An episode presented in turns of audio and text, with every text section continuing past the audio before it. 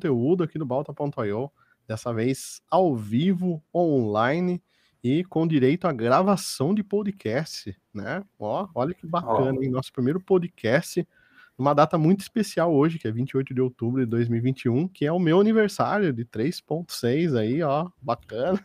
Palmas para mim. E coincidentemente também é aniversário do Bill Gates, né? Então, meras coincidências aí, mas enfim, né?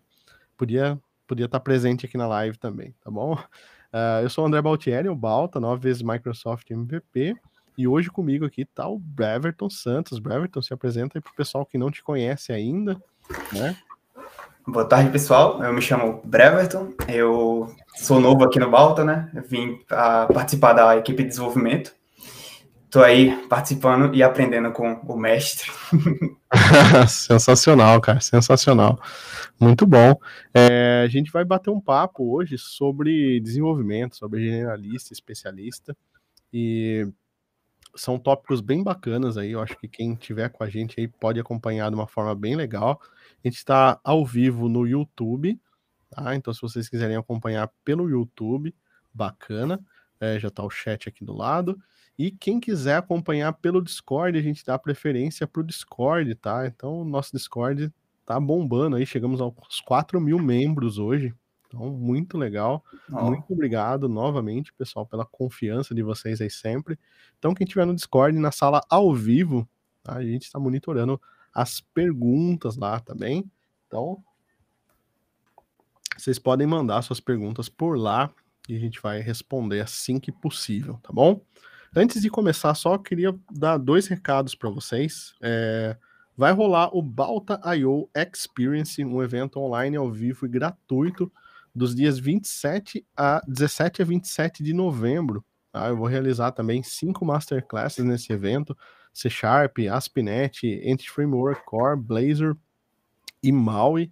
Então, full stack completo com .NET. E também vou receber alguns convidados muito especiais aí. Então, tenho certeza que vocês vão gostar das participações, porque foram os que mais que vocês mais gostaram aí durante o ano, né? Então, chamei eles de novo aí para um bate-papo. E são temas bem legais. É, eu tenho certeza que vocês vão curtir demais, tá? Então é balta.io barra experience, tá? Então, balta.io barra experience, vocês conseguem chegar até o nosso evento lá, ou tá na home do nosso site, balta.io também, tá? Uh, em adicional, pessoal, a gente está também uh, com alguns cursos novos programados. Entity Framework Core tá para sair nas próximas semanas, né? Talvez até amanhã, né? Não sei, posso fazer uma surpresa aí para vocês. Curso bem completo de Entity Framework Core. E ASP.NET 6, tá? No mês de novembro, aí, junto com o lançamento do .NET 6, tá bom? Então, para quem tem mandado as perguntas para a gente aí sobre cursos, essa aí é a nossa agenda, tá bom? Beleza, então. Breverton Santos. Tô aqui com você hoje, hum, especialmente com você hoje, porque a gente vai falar sobre carreiras, né? E você tá. Você começou aqui no Balta Começa. fazem alguns meses, né? Começou com desenvolvimento e eu tô te ajudando aí com algumas coisas de carreira também. E acho que essa é uma dúvida né, que mandaram no, no Discord, né? Na, tem uma, uma sessão no nosso Discord também, pessoal, chamada de podcast. Perguntas Podcast. Vocês podem usar ela para mandar perguntas aqui e as melhores perguntas a gente tenta transformar em temas aí para trazer para os podcasts aqui, tá bom? Uh, e a pergunta que rolou lá e que eu achei que foi sensacional e interessante até para a gente comentar uh, é sobre generalista e, ou especialista. Né? Então, quem está começando compensa aprender mais um monte de coisas ou compensa aprender uma coisa só? E quem já, já é pleno, já é sênior, né? Compensa aprender poucas coisas ou uma coisa só, né? Na faculdade, você teve quais, quais matérias que você teve na faculdade, você lembra? Lembro, ainda estou concluindo a faculdade, né? Uhum. É, então, lá eles mesclaram bastante, então foi do, do básico de HTML, CSS, JavaScript, aí envolveu C++, envolveu uhum. Java e agora o C Sharp. Uhum. E no próximo semestre vai ter um pouco de mobile. Então, é, foi bastante coisa, foi generalista nesse caso, né?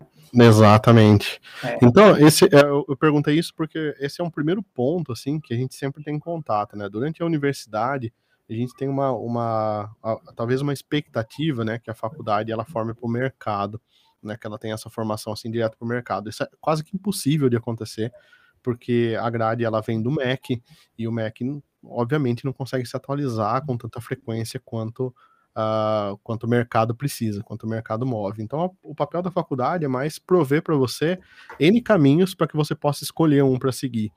Então, é, a gente fala, uma dica que eu dou é para quem está começando, né? Quem está começando na carreira, sempre foca em ser um especialista, tá? Porque o generalista é muita coisa para você aprender. Eu já vou chegar na parte de generalista. Hoje eu me vejo mais como um generalista e eu vou contar alguns infernos que eu vivo aí de, de conteúdo para estudar, porque é muita coisa.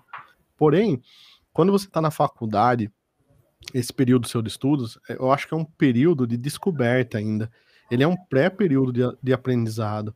Então, eu acho que o, esse papel inicial da faculdade, ele é correto. Ele tem que mostrar para você banco de dados, ele tem que mostrar para você programação, tem que mostrar redes, tem que mostrar UI, eh, UX, tudo que ele puder mostrar, ele tem que mostrar, para depois você escolher o que você tem que seguir nisso aí. E de fato, você tem que ter alguma experiência, você tem que colocar a mão na massa ali para você sentir um pouco uh, esse tipo de situação, né? Então, é, por esse motivo, e já me indagaram sobre isso, falaram, ah, é, é, legal começar por especialista, mas na faculdade me torna um generalista.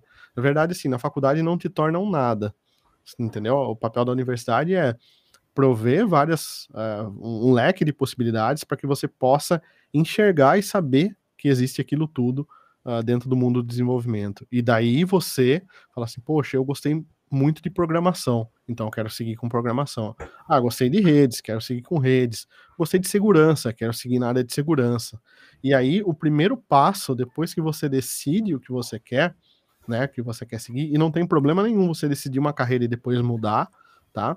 É, eu, durante um tempo, no começo de carreira, eu fiquei entre banco de dados e programação, porque eu fui para uma eu trabalhei uma, uma, alguns meses ali muito com banco de dados, muito com SQL Server, e acabou que eu gostei bastante, gosto até hoje ainda. Já fiquei na dúvida, pensei em mudar, não, não vejo problema nenhum em mudar, mas de fato, depois que você escolheu o que você quer seguir, você ter uma única coisa para estudar é legal, né? Então hoje aqui, por exemplo, você trabalha com .NET, né? E é 100% .NET, né? A gente não coloca quase a mão em nenhuma outra coisa. Por quê? Tem essa noção? Por que que você tá Tipo assim, tem, a gente tem coisas, uh, apps uh, que já foram feitas com Angular, uh, tem Blazor, tem N outras coisas, mas por que só .NET, por enquanto? Primeiro ponto que eu enxergo é para aprofundar o conhecimento que eu estou desenvolvendo com o .NET, né? Com certeza. E depois que tiver uma base sólida, é, uhum. aí a gente consegue ir para outras áreas, entender um pouco mais sobre o resto. Exatamente, perfeito. Então, olha que ponto interessante. Se a gente olhar para a questão de carreira, assim, vamos falar de Blazor. Blazor roda em cima do quê? .NET. ASP.NET roda em cima do .NET. Tudo, tudo ali da, da Microsoft roda basicamente em cima do .NET C Sharp.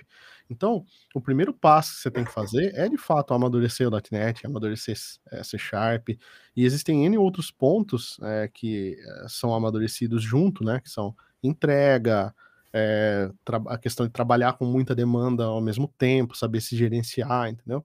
Então, todas essas coisas fazem parte.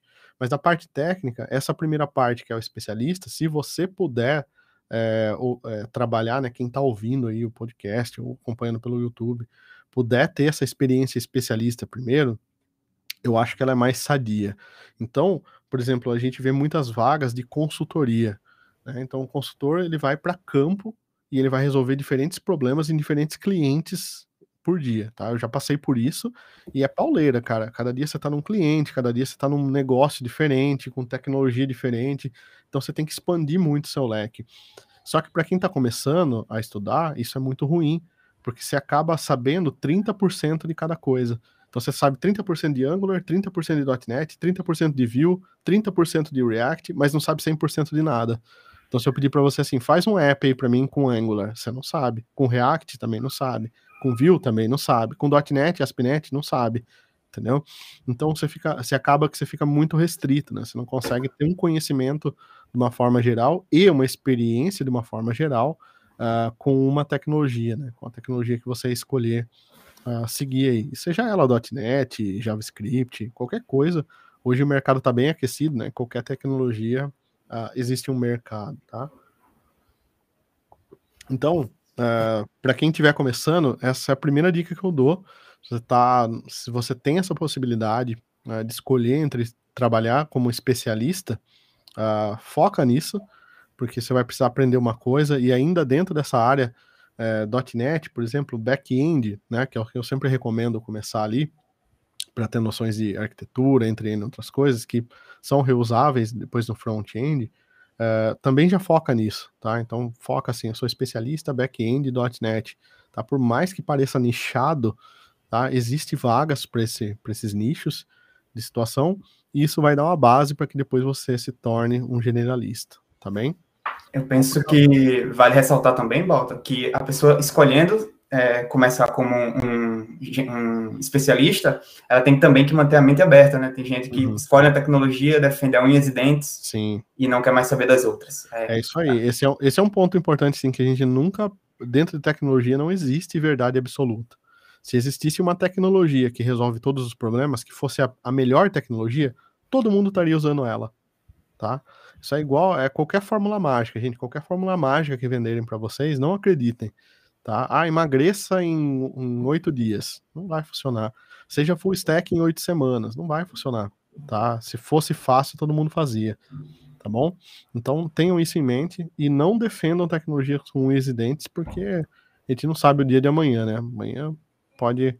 Tem tantas tecnologias que eu que eu tive contato, VB6, por exemplo, comecei com VB6, comecei com C++, PHP, Delphi também aprendi um pouco, e hoje VB6 Delphi a gente quase nem ouve falar tanto assim, né? Tá bom? Uh, deixa eu só dar um alô pro Hamilton aí, que tá sempre comigo. Hamilton, um alô, um abraço aí, muito obrigado. Uh, o HC Casado pergunta assim, Balta, Baltazar. Estou na trilha de JS, mas quero ampliar possibilidade. Recomendo a C Sharp, né, .NET ou Java para um júnior. Eu acho que os dois você vai estar num bom cenário, cara, num bom mercado, né? Então o Java tem um bom mercado também, o .NET tem um excelente mercado. É, hoje eu tenho contatos aqui, sei lá quantas vagas do .NET eu tenho aberto. A última vez que eu contei tinha 28 abertas. Tá? Então tem muitas possibilidades, mas o Java também tem, tá? Então não é só o .NET que tem possibilidades, o Java também tem. Eu acho que são duas linguagens assim excelentes, cara, e, e, muito completas, entendeu? Então são mais complexas que o JS, eu concordo, mas eu acho que você sabendo mais complexo, é mais fácil você migrar para o menos complexo depois, né? O caminho que você está fazendo, assim, você já está numa trilha de JS, você vai para o C Sharp, Java, você vai aprender um monte de coisas novas, tá? vai ter um monte de um universo novo de possibilidades genéricas e N outras coisas aí que uh, Java e C Sharp tem e JS não tem, tá? Então, ao contrário, eu acho mais fácil. Depois que você sabe JS ou C Sharp, por exemplo, você migrar para Python, JavaScript, qualquer outra linguagem, eu acho que é mais, mais tranquilo, tá bom? Não, uh, e, desculpa cortar. Não, parte dos nossos ouvintes, eles são também sêniores, né? É, nós sabemos que tem gente de várias áreas e vários níveis de senioridades. Então, para aquele pessoal que já está há muito tempo na tecnologia e pensa em migrar, ou aquele júnior que quer mostrar para o sênior dele que existem outras tecnologias que também fazem uma coisa legal, ah, quais as dicas que a gente poderia dar para eles? Bacana, cara. Eu acho que um ponto assim que é, o pessoal é, patina muito às vezes né, na hora de, de tecnologia, assim, queria usar .NET, queria usar Java, queria usar um framework novo, uma lib nova aqui na empresa, mas eu sempre sou bloqueado, né? Eu acho que essa é uma questão uh, do, do, do quão de poder de conhecimento, de, de convencimento que você tem, tá? E se você é um júnior, e se você optar pela parte técnica, obviamente você vai ter pouco conhecimento ou pouco reconhecimento da parte técnica. Como que você, como júnior, convence um sênior que algo é melhor? Tecnicamente falando, é difícil, não é? Primeira barreira que tem é o ego, porque assim, ele é sênior, você é júnior, e você tá querendo dar, dar, uma dica de como isso está acontecendo, poucas pessoas vão ter humildade para parar e ouvir você, entendeu? Até porque a primeira reação é que assim, você é o júnior, né? Você tá começando agora, e ele já tem. Então, uh, trabalhar em cima disso não é uma coisa fácil. Então, eu acho que, tecnicamente falando, não é algo que uh, seja quase viável de você fazer. Acho que por meios técnicos é difícil você conseguir isso. Você vai ter que ter um outro, um outro ponto que é a persuasão, que é você conseguir convencer as pessoas de que aquilo é melhor, ou convencer as pessoas a pelo menos dar uma chance uh, para aquilo acontecer, entendeu? Então é um poder diferente, é um poder que vai na fala, no carisma seu, em como você conversa com as pessoas, como você uh, se conecta com, com as pessoas, né? Então é, vai, vai tudo isso daí. Uh, não, não acho que seja por um viés técnico que isso possa acontecer, entendeu? Infelizmente, tá? No mundo real seria para ser assim, mas falando da, da verdade. Vem uma pergunta lá no nosso Discord. É, Opa, o Thiago ele falou o seguinte: no curso tecnólogo que ele faz, é, não dá tempo de mostrar tudo, né? A grade é mais teórica, tem arquitetura da computação, sistemas operacionais, engenharia de software e é, diagramas. É, aí ele fala que, basicamente, é, ele só vê estrutura de dados em C, PO, Java e HTML, CSS e JavaScript. Opa, sensacional. Aí no final ele fala da disciplina e a aplicação de ponta a ponta. Então. Uhum. É, assim, ó, eu tive muito, minha, minha base durante o curso técnico foi C++, Born C++. Então, estudava muito Born C++, não tem IntelliSense. Assim, é, o, o, que que eu, o que que eu tenho de base? Se eu aprendesse tudo aquilo hoje, né? Na, na, época, assim, a gente tinha alguns recursos, mas não tinha tantos recursos como a gente tem hoje, né? Isso eu tô falando 1998, 1999. É, então, é bastante tempo atrás, 20 e poucos anos atrás. É, mas assim, na época, a gente não tinha um ambiente tão moderno. Hoje, você vai, se você aprender dessa forma, você vai sair com um déficit uh, de desenvolvimento moderno, de trabalhar com IDE, trabalhar com Git, trabalhar em equipe, algumas outras coisas assim. Mas eu acho que isso é plenamente normal para um, um começo, entendeu? Então, acho que se, se você está começando e você tem tempo para estudar, eu acho que se você focar em estrutura de dados, em orientação a objetos, entender lógica de programação, desenvolver um bom raciocínio, é assim, é o esperado, entendeu? Então, lembra quando a gente bateu um papo antes de você vir pro Balta aqui, né? É, cara, assim, o técnico, né? Eu não fiquei te perguntando sobre .NET. Falei, ah, como que o .NET faz que acontece XPTO, né? Não foi, não foi por aí a nossa conversa, entendeu? Meio que o técnico, eu sabia, assim, que você é, tava aqui por uma oportunidade para melhorar o técnico, obviamente, né? Senão você não, é, não, não, não, estaria aqui. E também, é, você, as skills que eu queria saber se você tinha eram referentes a mais skills, soft skills, né? E um pouco de lógica de programação, algoritmos, como que se desenvolve. Porque, sei lá, amanhã a gente vai trocar aqui de .NET para Node. Só que você só sabe .NET, e daí? Aí complicou, entendeu? Ah, não pode fazer, tem coisas aqui no Balta que são feitas em Python. Se precisar dar manutenção nisso. Ah, não Sim. conheço nada de Python. Se você tem uma lógica boa, se você tem um fundamento bom, você consegue desenvolver, né? Você consegue desenrolar essa parte, mesmo que você não goste de Python, não seja sua linguagem mãe, né? Sua mother language, e você consegue desenrolar isso, entendeu? Agora, se você não tem uma base boa, se você focou só em frameworks, né? Só no que estava na moda, é, é, bem mais problemas, porque primeiro você não consegue desenvolver dessa forma que eu falei, e segundo que o .NET ou qualquer outro framework está em constante evolução. A gente tem lançamentos todo ano de .NET agora, a partir de agora. Todo ano vai ter um .NET novo. Então, assim, como que você vai absorver essa quantidade nova de informação? Entendeu? Então, ah. tendo a base, né? Tendo, tendo tudo isso aí. Então, eu acho que é, tá correto a linha de raciocínio dele, de ter estrutura de dados, programação orientada a objetos, e se você tiver tempo, meu, foca nisso, estuda muito bem isso, tem isso muito bem detalhado para você poder estudar coisas mais avançadas depois. E o pessoal que entra na faculdade agora, eles vão com o pensamento de que eles vão só mexer em código, né? Eles acham que não tem matérias sociais, até filosóficas, dependendo do curso. Sim, com certeza. É, e isso a gente só enxerga lá na frente. Então, uhum. aquelas, é, por exemplo, estatística, é, a gente sabe que faz parte da nossa área, mas como ela afeta?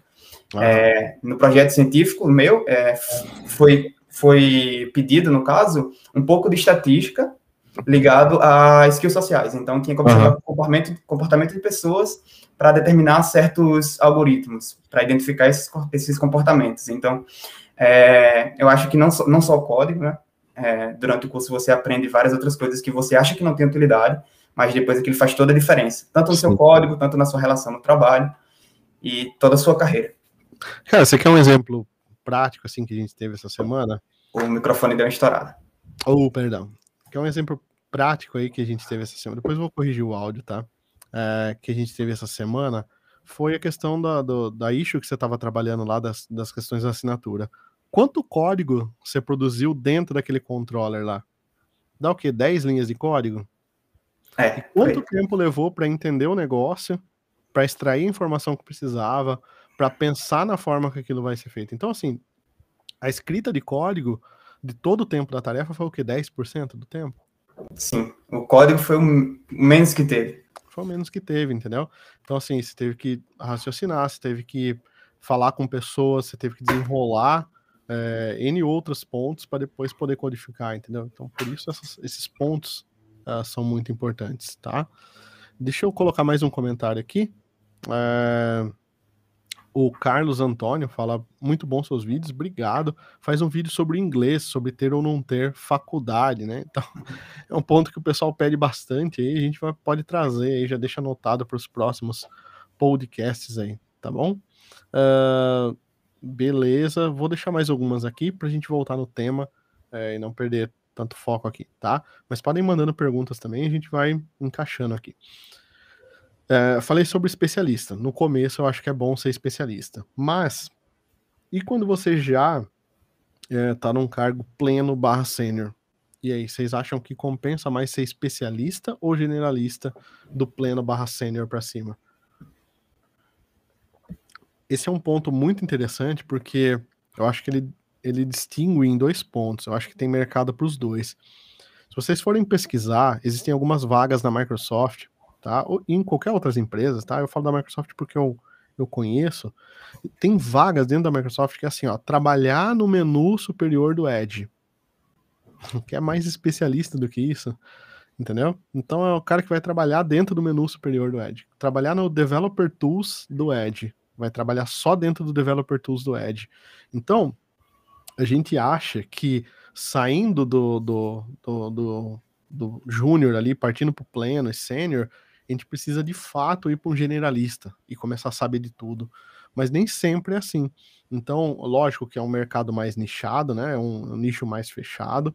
Mas quando você vai para, por exemplo, software engineering, você vai para engenharia de software, você vai para as coisas minuciosas, dependendo do seu conhecimento técnico, né? Se for muito avançado, há muita possibilidade de você ser contratado como especialista também. Eu conheço especialistas, por exemplo, uh, que só trabalham com carrinho de compras.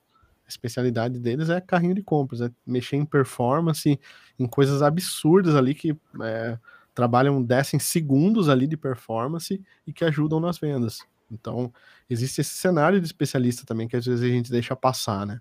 Ah, então, não necessariamente você precisa ser uma pessoa ah, que conhece tudo. Um outro cenário que eu vejo para especialista também são os especialistas devs, mas especialistas também em negócio. Então eu conheço pessoas, por exemplo, que trabalharam anos e anos no ramo de petróleo. Então eles conhecem tudo como aquilo funciona. Inventário, que é um outro sistema que é complexo de fazer, né? Movimentação de estoque e outras coisas. Então, uh, ter esse conhecimento de negócio, ele faz diferença. O Marcão, nosso aluno aí, o Marco Paulo de Saque Fiscal, também é um cara que conhece muito de fiscal, entendeu? Que é uma área complexa, extremamente complexa. Se me colocar lá para o fiscal, é, é muito provável que, se colocar eu e ele do lado, ele dá um show em mim. Porque, obviamente, ele conhece muito mais do negócio, entendeu? Então, de novo, entra aqueles 90 a 10, né? 90% raciocinando, tentando entender o negócio, e 10% codando, entendeu? Meu código pode ser que saia melhor que o dele? Pode ser. Só que, assim, nível de raciocínio, desenvolvimento, entendimento e resolução de problema, o dele com certeza sai melhor, tá? Então, assim, não achem que uh, o generalista é sempre melhor depois que você sai do, do, do pleno ali pro, pro sênior, tá? Nem sempre isso acontece. E existem algumas vagas de especialista que a gente fala que é mosca branca. É, não, não tem profissional. Tá? É muito difícil de encontrar profissionais, às vezes, para alguma área, e paga-se muito bem, muito mais do que qualquer generalista, tá? Então vocês vão encontrar esses tipos de vaga também. Agora, se você optar por um caminho mais generalista, né, para conhecer mais de muitas coisas, é, o que particularmente eu gosto, eu sou curioso, eu, eu, gosto de entender como as coisas funcionam. Minha especialidade é back-end .NET. Essa é a minha especialidade. É algo que eu me sinto no dever de saber. Então, tudo que sai de .NET, back-end, eu me sinto no dever de saber. Mas eu conheço também front-end, se pedir para eu criar uma aplicação com Angular, com React, eu crio, Blazor, tá? Conheço também DevOps, algumas outras áreas aí uh, da nossa, dentro das sub-áreas dentro da nossa área, tá? Mas qual que é o pega aqui no generalista? Eu acho que um primeiro ponto legal do generalista é quando você conhece muitas coisas, você é muito flexível para a empresa. Então, se você trabalha numa consultoria ou numa empresa grande, para mover você de setor numa empresa é muito fácil. Então, ah, acabou um projeto aqui de back-end e abriu um projeto de front-end lá. Poxa, você sabe. Você já pode ir para esse projeto de front-end também. Eu acho que o mercado amplia muito quando você é mais generalista. Até porque, na maioria dos casos né, que, que eu passo assim, nas empresas, eles não precisam de, de um especialista para cada coisa. São, acontece em empresas maiores, Google, Microsoft, Facebook, mas 90% das empresas que são empresas menores, um generalista daria conta, entendeu? Porque é só tocar um sistema, né, entender o negócio e fazer aquilo funcionar. Às vezes não é um sistema nem para internet, é intranet, roda local ali, mas precisa ter uma pessoa trabalhando. E a maior então, parte das vezes é em vários projetos, né? Não é muito tempo em um projeto só. É. E para o generalista é importante trabalhar em múltiplos projetos, tá?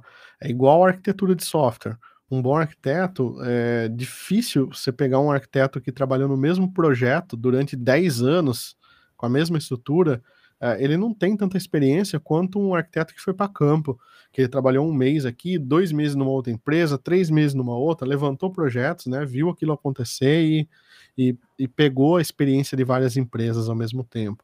Então, no caso do generalista, eu acho que isso daí vale muito também. Então, se você, por exemplo, eu tive a oportunidade de trabalhar com. Uh, tive um sistema que eu trabalhei que era o RPS, né, Refiner Planning Scheduling, refinamento, planejamento e distribuição de, de petróleo, que era tinha C, o, o, petróleo é extraído, ele lia os componentes do petróleo em C, depois fazia toda a logística e distribuição daquilo ali. Então, imagina o inferno que não era que era a distribuição global de petróleo, e é complexo o negócio. O negócio é complexo, o sistema é complexo, integrações são complexas, tinha Bistalk no meio para fazer aquilo funcionar, tinha muito dados, SQL Server, direto a gente trabalhava com ETL, Extraction, uh, extração e transformação uh, de dados, além do .NET, entendeu? Então você acaba pegando uma, uma certa experiência. Depois, um outro projeto que eu fui, uh, tinha muita importação de dados, tinha milhões de dados para importar que vinha do AS400, né, mainframes da IBM. Daí, meu, é, uma, é um cenário totalmente diferente de um CRUD, de um Create, Read, Update, Date. Como que você faz o insert de 2 milhões de registros aí no SQL Server da melhor forma possível?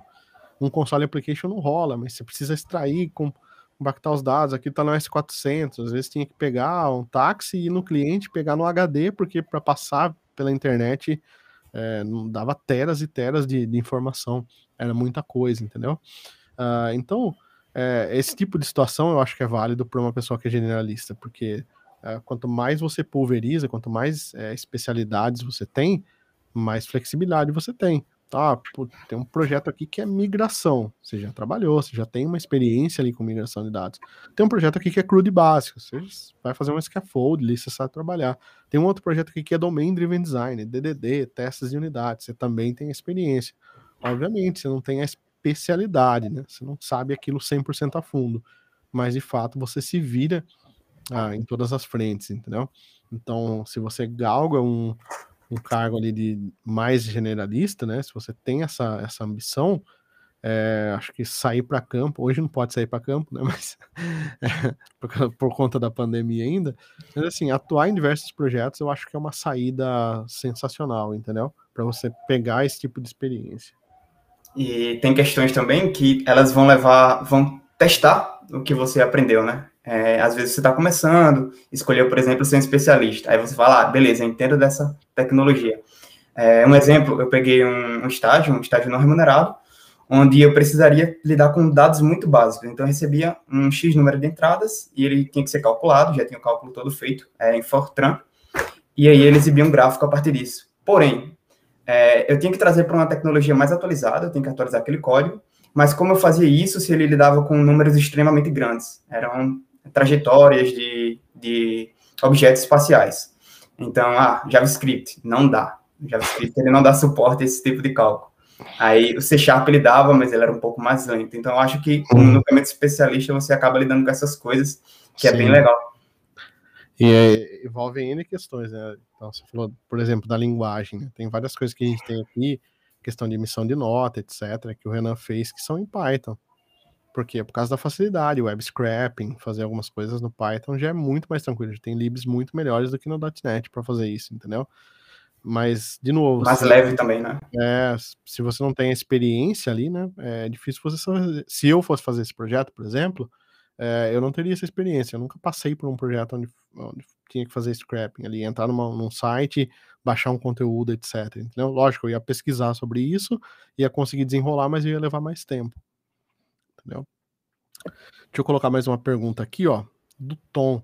Balta, o que acha do PHP hoje em dia? Cara, eu acho que é, é, não tenho preconceito contra tecnologias ou linguagens, então acho que o PHP evoluiu assim como todas as outras linguagens. A gente fez uma live sobre Delphi aqui, vale a pena dar uma olhada também com o pessoal da CBR, uh, ah, onde mostramos novidades do Delphi. Então tem bastante novidade, API REST, algumas outras coisas no Delphi.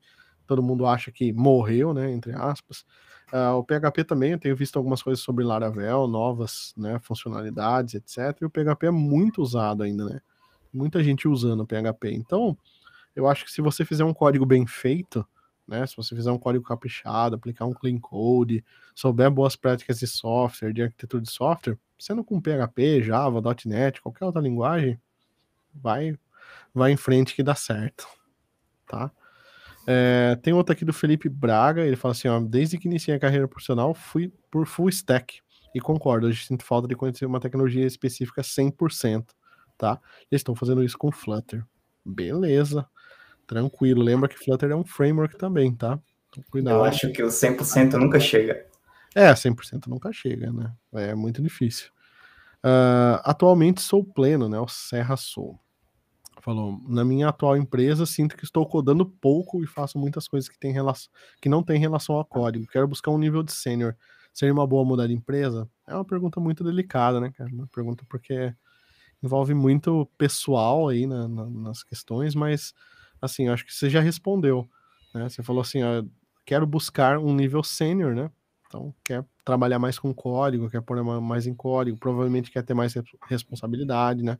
Como sênior de código. Então, se você tivesse totalmente feliz aí, você nem estaria se perguntando sobre, né, sobre isso, né? Então, enfim, acho que vale a pena se planejar, né? Olhar e conversar também. Acho que acho que o combinado nunca sai caro, né? Então não precisa sair trocando de emprego, mas conversa internamente, vê se não tem uma outra oportunidade, né? Expõe tudo que você tem e se der certo de ficar, perfeito. Se não der certo, né? Paciência, tá? Uh... E aí, Breverton, o que você acha dessa? Ó? Tiago Davanzo pergunta: a curva de aprendizado no front-end é menor do que no back-end? O que, que você acha? Eu diria que no começo dá essa impressão, mas ambos são extremamente gigantes, né? Não tem como você falar, ah, essa aqui é mais fácil que essa. Depende para qual caminho você vai seguir. Se você vai ficar no básico, se você vai se aprofundar, é a mesma coisa, especialista ou generalista. Uhum. Não se trata da, da trilha. É... Seria essa a minha opinião. É, eu concordo também, cara. Eu acho que os dois têm muita coisa para estudar, é, tanto no front-end quanto no back-end. E back-end tem algumas coisas que eu acho que são mais straightforward, que são mais diretas, né, uh, nessa questão, que é você aprender clean code, arquitetura de software, etc. Algumas coisas são ali. No front-end eu acho que é muito mais pulverizado.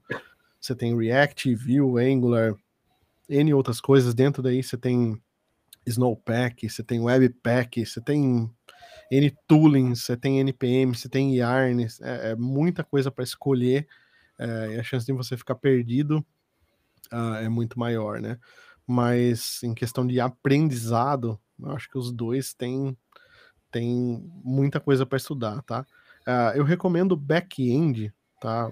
O começo pelo back-end, porque eu acho que o back-end uh, ele tem uh, de fato essas questões que eles são mais ele é mais direto, né? Você tem um caminho, eu acho que um pouco mais claro do que no front, tá? Eu acho que por ter muitas possibilidades no front-end, acho que o começo, é, não que não tenha vaga, tem, se você escolher React, ao invés de Angular, ou Vue ao invés do, do React. Acho que vão ter vagas para vocês, mas eu acho que o back-end, você fala back-end Java, ponto. Back-end .NET, ponto. Back-end PHP, ponto. Entendeu? Então é mais é mais reto, então eu acho que talvez a, por, por esse motivo eu acho a curva de aprendizado uh, menor ali, mas tem muita coisa para estudar, não, não dá para se acomodar em nenhum dos dois. Tem algumas outras perguntas de nosso Discord, Balta, mas como elas se tratam de outro assunto, eu penso que é melhor deixarmos para outros episódios, que aí tá bom. conseguimos dar atenção melhor para elas, tá? Perfeito, perfeito. Vamos lá, então. É, bom, se você quiser colocar também, pode colocar, se você achar alguma interessante aí. É, lembrando que faculdade, inglês, a gente já tem no pipe ali para falar, né? Para falar, uhum. então daí, daí não rola, né? Mas se tiver alguma outra aí, pode. Tem uma legal aqui, que é o Thiago, outra vez, ele falou: é, um iniciante que gosta de desktop development, é, desenvolvendo desktop, é um tiro no pé hoje em dia, porque o web e o mobile eles estão mais aquecidos, né? É, todo mundo já. Sim, eu acho que estão mais aquecidos. É, tem um mercado muito maior para web uh, e mobile, é, com certeza. Isso é só você olhar as vagas, não, não sou eu que estou falando, vai procurar vagas, você vai ver. Mas é, se você começou, gosta do desktop e, e, te encanta o desktop ali, eu acho que é um bom, um bom caminho para você começar também, tá? Porque de fato você vai aprender algumas coisas no desktop. É, então, se você te dá prazer estudar criando aplicações desktop, é melhor do que você não estudar, entendeu? Então, estuda ali pelo desktop, cria seus apps desktop do jeito que você precisar, mas eu não deixaria de estudar mobile uh, nem web, tá? Eu não, não, não deixaria eles de lado. Eu estudaria, é, nas horas vagas eu pegaria o meu desktop ali, faria o que eu, que eu quero brincar, mas não deixaria de lado porque acho que o mercado está muito aquecido para essa, essa área, tá? É, um outro ponto é você pode procurar vagas desktop também. Eu não acredito que elas estejam extintas, eu acho que tem também. E talvez você possa tentar se nichar. E aí é o caso do especialista que a gente falou. Você pode tentar se especializar no desktop, se nichar né, nessa área de apps desktop aí. Só que você tem que entender que é um nicho muito menor, tá? Então você vai ter menos vagas. Se você tiver numa empresa trabalhando com desktop e acontecer algum problema, você tiver que sair, é, para você achar uma outra vaga vai ser difícil novamente, entendeu? Então você tem que colocar tudo isso na ponta do lápis. Mercado hoje, a grande maioria, web e mobile. Tá bom? Deixa eu falar uma aqui, ó. Uh, Hugo Mesquita, ele comentou que no caso uh, ele já é um especialista em Python Django e agora está estudando .NET, que por sinal está gostando bastante, bem produtivo e legal programar. Realmente, cara, .NET, não conheço ninguém que se arrependa de ter ido para o .NET, tá? Uh, não desmerecendo as outras linguagens, mas, né? o Rafael fala que na opinião dele, é ideal ser especialista no máximo de áreas possíveis, né? É, por isso a nossa profissão requer tanto estudo constante. É, se você conseguir ser especialista em mais de uma área, já é, já é bacana, né? Mas realmente é um, é um, é um fardo difícil aí, é um, é, uma, é um desafio complexo, tá? vou colocar mais duas aqui, deixa eu vou uh, colocar um, um, outro ponto aqui. Um full stack senior, um arquiteto é um especialista em apenas uma das duas, né? Front-end, back-end mobile uh, e conhece demais uh, de forma superficial ou deve aprofundar também? É uma ótima pergunta, cara.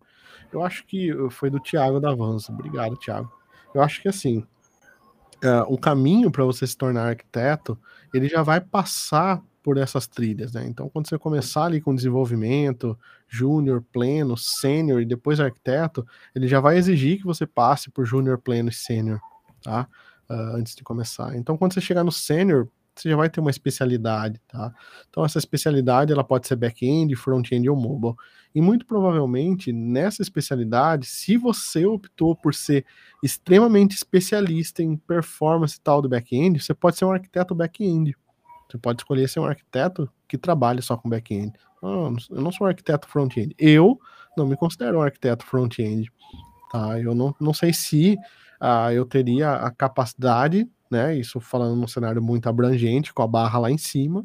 Não sei, não sei se eu teria a capacidade de tocar uma aplicação extremamente delicada no front-end, igual eu tenho o expertise no back-end, entendeu? Então, por mais que a gente tenha essa visão, né, tem essa, essa, essa, esse generalismo aí, uh, algumas coisas ainda são especialistas, inclusive na, na questão da arquitetura. Você pode ser um arquiteto back-end, ah, você fala assim, eu vou ser um arquiteto de software, tá bom. Eu, se eu fosse atuar numa uma, uma arquitetura de software, eu domino muito bem o back-end, trabalho com back-end há um bom tempo, front-end e mobile já tive contatos, são legais, gosto. O que eu faria, tá? Eu focaria no que eu sou bom, tá bom? Focaria no que eu sou, no que eu sou bom e uh, deixaria. Você caiu, Roberto? Caiu aqui rapidinho. Tá. Mas já é, eu focaria no que eu sou bom, no back-end, e contrataria pessoas, né, que são excelentes aí para trabalharem junto comigo uh, no, no front e no mobile. Lembrando que quando você conhece de arquitetura, clean code, algumas coisas, são conceitos que você aplica de uma forma global para suas aplicações, tá? Então não tem uma uma distinção assim. Só que, obviamente, tem as especialidades de cada uma. Então, eu acho que um bom um bom time, né? Ele tem um arquiteto ali, mas ele tem bons especialistas junto com esse arquiteto, é, levando tudo isso junto. Então, o arquiteto pensa de uma forma com uma solução completa e os especialistas ali abaixo deles, os seniors ali, conseguem colocar esses pontos específicos de uma forma bem, uh, bem pontuada, entendeu? Não conseguem, não, não deixam nada passar. Beleza. Perfeito. Uh, o Antônio falou assim: ó, eu acho que full stack uh, com uma stack com a mesma linguagem ajuda muito na hora de se especializar, na minha opinião, tá? Concordo também, eu acho que, por exemplo, ah, vou começar com JavaScript. Então, JavaScript no back, no front, no mobile e no banco, tá? Obviamente, é, é, é o caminho mais trivial a se fazer, entendeu? Por isso, muita gente opta por React, porque você consegue, tem o React, tem o React Native, né? Você tem o Mongo, você tem que, que tem JavaScript, né? O JSON no banco, você tem o Node rodando o, o JavaScript no back-end. Então, obviamente, é, é, mais, é um cenário mais tranquilo, entendeu? Você precisa aprender só uma linguagem, você precisa dominar aquilo e pronto, acabou. .NET também, .NET hoje tem Blazor, tem ASP.NET, server-side rendering, uh, tem Xamarin barra Maui para fazer as aplicações. Então, conheço vários times hoje que usam Xamarin simplesmente porque eles têm um pé muito forte em C Sharp. Né? Então, o time conhece bastante C Sharp, embora desenvolvimento mobile seja diferente, eles optaram por Xamarin. Eu tenho outros times que são bem flexíveis, então eles usam toda a flexibilidade possível e tem back-end.NET, front-end com Angular e mobile com Flutter entendeu? E funciona isso bem, tá? Então, é, não, não, não existe uma regra, mas com certeza, se você focar numa linguagem só, né? Ah, tô na stack.net, aprender 100% .NET vai ser muito mais fácil, tá? Beleza? Perfeito? Beleza. Tá bom, então. É, bom, se tiver mais alguma pergunta aí, você salva aí pra gente Vou salvar para os próximos. É, o nosso próximo episódio ele vai ser sobre carreiras, no, no caso, né? Uhum. É, falar um pouquinho sobre as carreiras que alguém que está começando pode seguir, ou quem está migrando pode escolher. Tá. É, quem quiser trocar aí de back-end para front-end, front-end para back-end, tentar dar umas dicas aí do, do, do que se encaixa melhor. Tá? Na próxima quinta. Isso daí. Bom, para fechar os tópicos aqui, generalista e especialista, tá? Acho que é um tópico uh, importante para a gente uh, pensar aqui. Então a gente falou de uma pessoa que está no, no começo ali, né? É, o bom é seguir o especialista.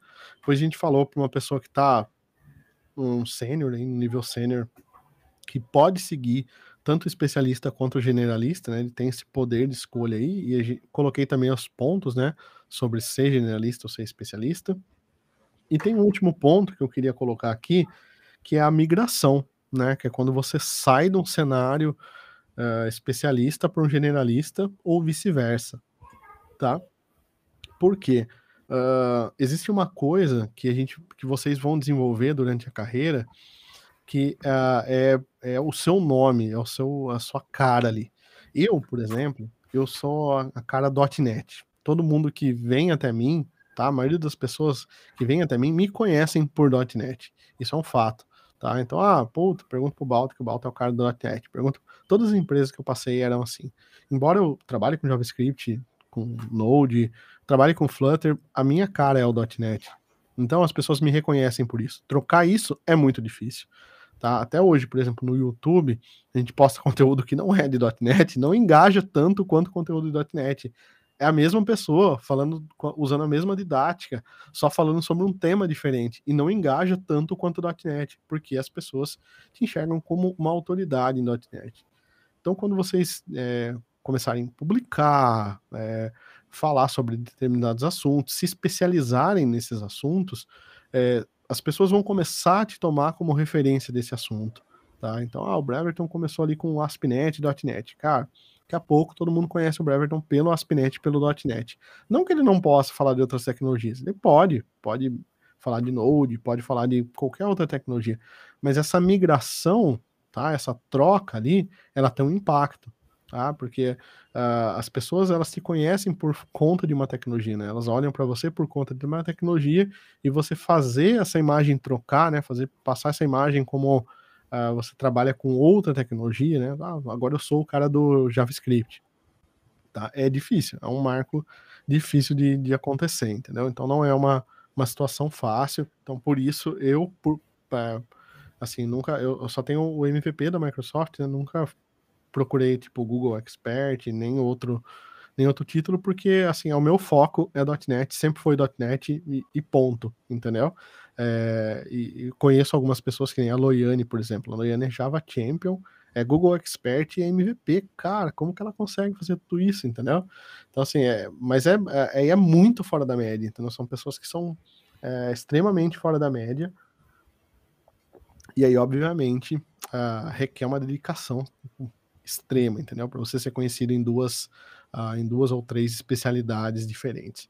Então, se você focar em uma só, é muito mais fácil você conseguir, você atingir seus objetivos e depois para você trocar essa, essa, essa, essa especialidade também, as pessoas ainda vão te reconhecer pela especialidade antiga que, que você ainda tinha, tá? Uh, a questão de trocar uh, do especialista para o generalista, é, eu acho que ainda vão, sempre vai haver resquícios, como eu falei, do, do, de uma especialidade, né? Das pessoas te conhecerem por uma, uma especialidade, mas eu acho que daí já é um pouco mais tranquilo, porque você já tem algo que você domina, você já tem um pilar ali que você pode se orientar. Então, vamos supor assim que eu, eu assim, tô no mundo generalista agora. Na pior das hipóteses, eu vou fazer tudo em .NET, que é o que eu sei. Essa é a pior das hipóteses, mas eu vou fazer acontecer. Entendeu? Eu vou fazer acontecer, só que eu vou fazer acontecer em .NET porque é a linguagem que eu sei. Então eu vou ter que aprender outras linguagens, desenvolver em outras linguagens. Aí a única coisa que você tem que tomar cuidado, tá? E é um cuidado que eu tenho que tomar o tempo todo, é porque você sempre tende a fazer o que é mais fácil. Eu, por exemplo, eu sempre tendo a escrever as coisas em .NET. Então, outro dia mesmo, eu estava fazendo a leitura de uns, uns, alguns arquivos do Vimeo ali que a gente tem no, em vídeo, né, no, no Vimeo, estava acessando a API deles. E aí eu tava, cara, comecei em .NET, fazendo um request e tudo mais. Aí eu fui lá já tinha uma lib em JS pronta, 100% rodando, funcionando. Aí você fala, puta, queria escrever em C Sharp, é a linguagem que eu gosto, entendeu? Mas já tem em JS pronto, então vou escrever em JS para não perder tempo. Então, você tem que se policiar o tempo todo para você não, não cruzar essa fronteira ali de ficar sempre na sua na sua zona de conforto, senão você vai ficar um pseudo generalista e na verdade você faz tudo em .NET tudo numa linguagem só, entendeu? Então essa transição também você tem que ficar se policiando. É, o que eu tento fazer para melhorar isso? É, eu tento usar outra, eu tenho Mac aqui também, é, eu tento usar Swift, outras linguagens para não ficar sempre preso no .NET, para ver o, o, que outras linguagens estão ah, fazendo, né, o que está acontecendo. Uh, então o tempo todo eu estou estudando coisas diferentes do que eu já sei, tá? além de estudar o .NET, é claro é, para garantir ali que eu não estou parado no tempo, entendeu? Então eu preciso saber que tem novidades no Node. Ontem, por exemplo, tivemos o lançamento do Next 12, que é um framework excelente para quem trabalha com Node. Também já acompanhei, vi algumas coisas, tá? Mas, obviamente, isso tudo é, é muito cruel. Eu vivo de estudar, então eu tenho oito horas por dia, todos os dias, para estudar. Tá? Agora, não é a realidade de muitos é, que trabalham. Então, muita gente trabalha e não tem esse tempo todo para estudar entendeu? Então, como se manter, né, atualizado de uma forma generalista? Se você fala assim, poxa, quero me manter atualizado em .NET, aí vocês têm o Balta, obviamente, né, vocês vão recorrer ao Balta que a gente tá sempre postando as coisas novas, novidades que saem, sempre postando, o YouTube aí tá bombando, todo dia tem tem vídeo novo no canal. Mas agora, quando você é generalista, né? Você tem que saber, você tem que ter o Balta como referência, você tem que ter, sei lá, React no Rocket City como referência, você tem que ter o, é, o Clean Architecture lá com Branas, com outras, outras pessoas que têm cursos aí. Então são N sites para você concentrar e estudar. Né? Então não é uma tarefa fácil você se manter atualizado em tudo isso. Ainda mais no dia que, nos dias de hoje, né? Da tecnologia que a gente vive hoje, que tudo acontece muito rápido, entendeu? Então, a cada três, quatro meses aí já tem framework JS novo, já mudou toda a situação, agora é isso que vira, agora é aquilo que vira. Né, até as coisas pegarem ali, você não sabe se aquilo funciona ou não, você tem que estudar, você tem que dedicar seu tempo. Então, não é uma tarefa fácil ser generalista, tá? Eu acho que é mais fácil ser especialista.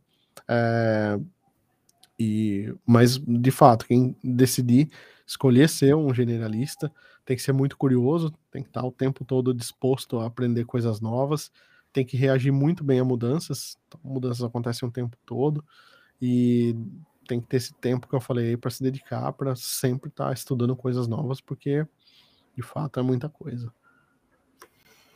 E só antes de encerrar, encerrar Balta, é, falar aqui é, da comunidade né, no Discord. É, tem várias coisas legais rolando, rolando, por lá. Tem os desafios do Experience. É, nós recebemos artigos submissão, se vocês quiserem tirar dúvidas por lá também.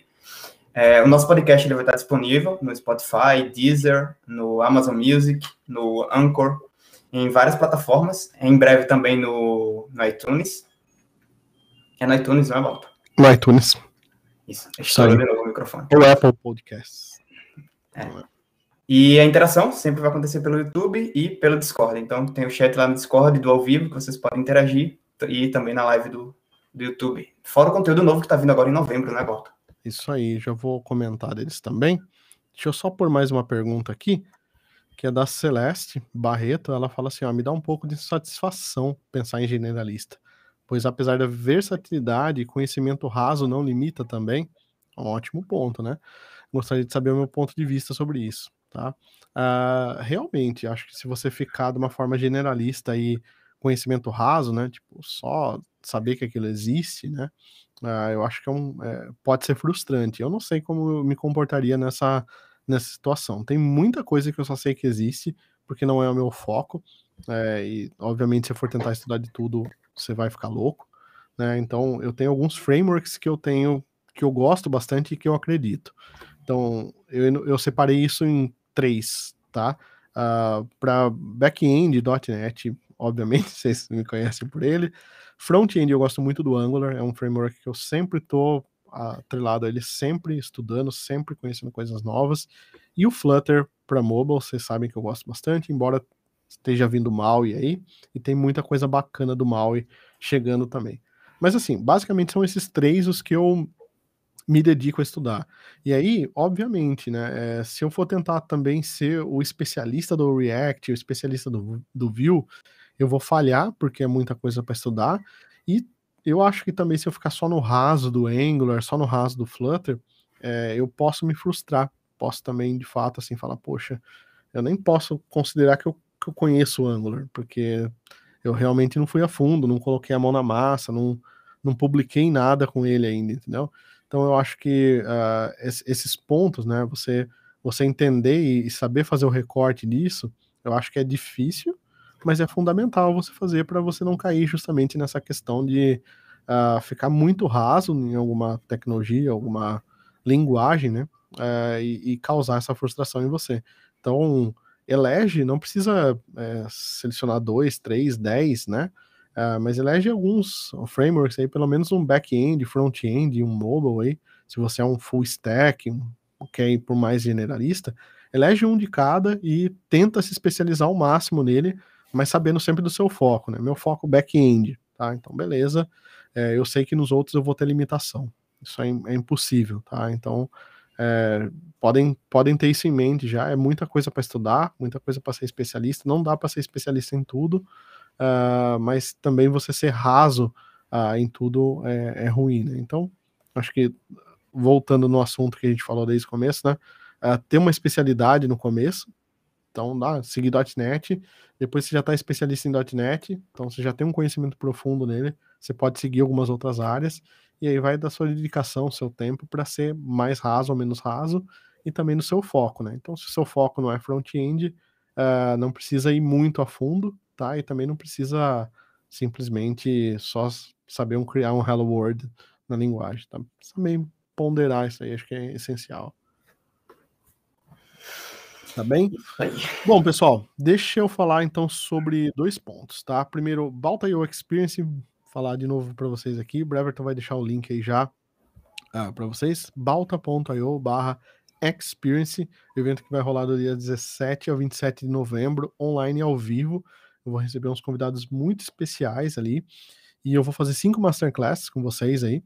Uh, C Sharp, Entity Framework Core, ASP.NET, Blazor e MAUI. Então, fechar o ciclo full stack aí com vocês vai ser muito bacana, vai ser sensacional mesmo. Uh, cursos novos, a gente tem cursos novos já planejado de Entity Framework. Quando eu falo planejado, já está no site, só não está visível para vocês. E estou terminando o nosso curso de ASP.NET, tá? ASP.NET 6, também uh, chega aí em novembro, tá? Então, começo de novembro, junto com o lançamento do .NET 6, a gente vai ter o lançamento quase que simultâneo aí do curso de ASP.NET 6, tá bom? Então ficou um curso bem completo, bem sensacional. E tem uma pergunta já aqui, uh, Black Friday do curso de C Sharp, tá? Teremos Black Friday esse ano, sim. A gente vai divulgar em breve aí uh, algumas novidades para vocês, tá? Eu acho que o Breverton caiu aqui, coitado. Mas tá bom, tá? A gente segue por aqui então, tá bem? Uh, tem curso do .NET Core? Tem curso do .NET Core? A nossa carreira, esses dois cursos que eu falei de .NET, de ASP.NET 6 e de Entity Framework Core, eles vão entrar na nossa carreira .NET. A nossa carreira já está com mais de 50 horas, uh, uma porrada de cursos. Eu vou deixar o link aqui para vocês também, tá? Então vale muito a pena. Uh, seguem a carreira lá, porque já está do começo ao fim tudo que vocês precisam estudar na ordem certa. Começa com C Sharp, orientação a objetos, SQL Server, Dapper, Entity Framework, ASP.NET 6, tá? E depois vai vir Blazor e MAUI aí para fechar todo o ciclo. Então, tudo mastigadinho, tudo 100% que vocês precisam aprender uh, tá nessa carreira .NET nossa aí. Vou deixar o link já já para vocês no chat, tá bom? Uh, então acho que era isso, pessoal. Agradeço demais vocês pela participação aí na nossa primeira gravação do nosso podcast aí, tá? É muito bacana, é um marco histórico pra gente aí. A gente não, não tinha podcast até então. A gente começou a colocar algumas lives aí nos podcasts. Vocês curtiram bastante, mandaram bastante comentário positivo. Então, obviamente, a gente resolveu continuar, tá bom? Então, não esqueçam que todos os dias a gente tá postando vídeos no YouTube também. E não esqueçam de acessar o nosso Discord, balta.io barra Discord. Participa lá com a gente, já temos 4 mil membros, então é bastante gente mesmo. E eu tô todos os dias lá, a gente bater um papo sobre diversos assuntos, tá bom? Então agradeço demais todo mundo que participou aqui ao vivo. Toda quinta-feira, às 13 horas, a gente tem gravação dos podcasts ao vivo aqui. Vocês podem estar tá, uh, juntinho com a gente aqui, perguntando, tirando suas dúvidas e sendo mencionado aí no nosso podcast que já tá mais que o podcast Sandy Júnior, já tá com bilhões de acessos aí. tá bom?